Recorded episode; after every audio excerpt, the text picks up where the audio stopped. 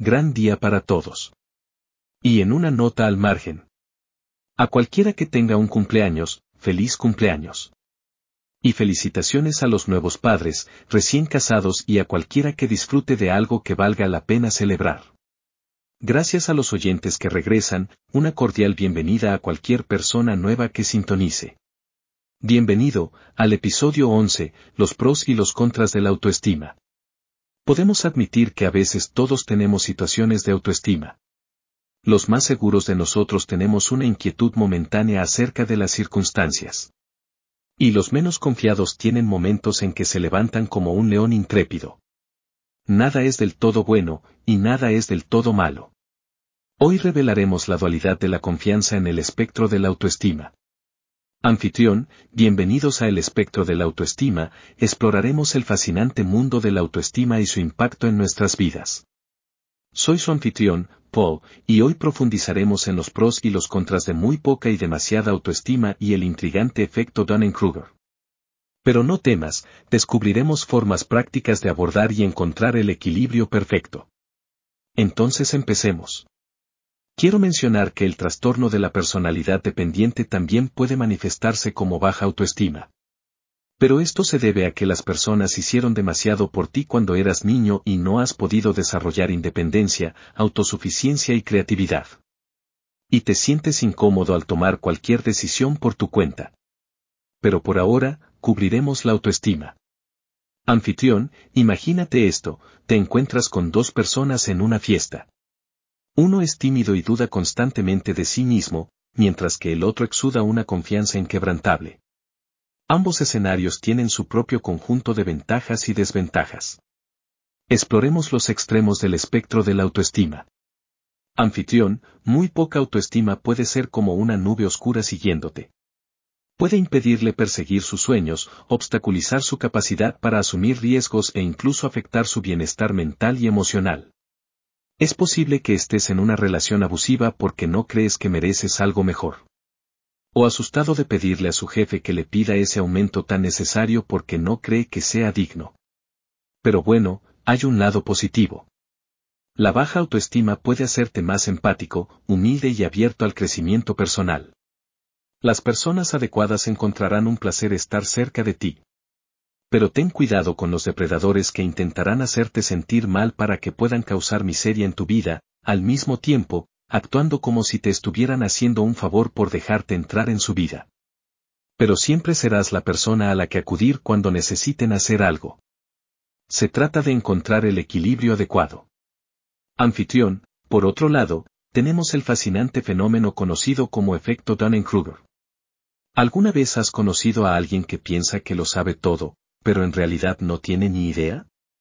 Ese es el efecto Dunning-Kruger en acción. El exceso de confianza, no basado en la realidad, puede conducir a una mala toma de decisiones, falta de autoconciencia e incluso dificultar el desarrollo personal.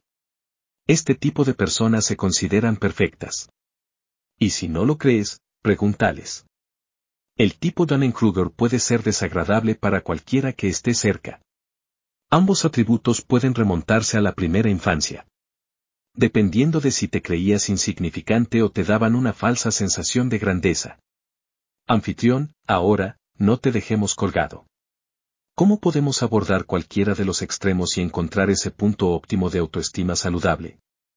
Es hora de equiparte con algunas estrategias prácticas. Anfitrión, en primer lugar, la autorreflexión es fundamental. Tómese un momento para evaluar sus fortalezas y debilidades de manera objetiva. Mirando hacia atrás en su vida, se sorprenderá de quién es usted. Acepta tus logros, pero también reconoce las áreas en las que puedes mejorar. Recuerde, la autoestima se trata de aceptarse a sí mismo como un trabajo en progreso. Transición de música de fondo. Anfitrión, rodéate de una red de apoyo. Puede comenzar probando un nuevo pasatiempo, aprendiendo un nuevo conjunto de habilidades o leyendo un libro, lo que le permitirá saber que puede desarrollar sus habilidades. Busque mentores o amigos o únase a comunidades que lo animen e inspiren. Su aliento y comentarios constructivos pueden ayudarlo a navegar con gracia en el espectro de la autoestima. Anfitrión. Practica la autocompasión. Trátese con amabilidad y comprensión. trátese como lo haría con alguien a quien ama cuando necesita su apoyo. Recuerda, nadie es perfecto y está bien cometer errores. Acéptalos como oportunidades de crecimiento y aprendizaje. No hay errores, solo oportunidades para aprender lo que no funciona. Anfitrión, por último, desafíe su zona de confort. Esfuércese por probar cosas nuevas, tome riesgos calculados y celebre sus logros en el camino. Desarrollar la autoestima es un viaje, y cada paso adelante cuenta. Transición de música de fondo. Anfitrión, y ahí lo tienen, queridos oyentes. El espectro de la autoestima, el efecto Dunning-Kruger y la búsqueda del equilibrio perfecto.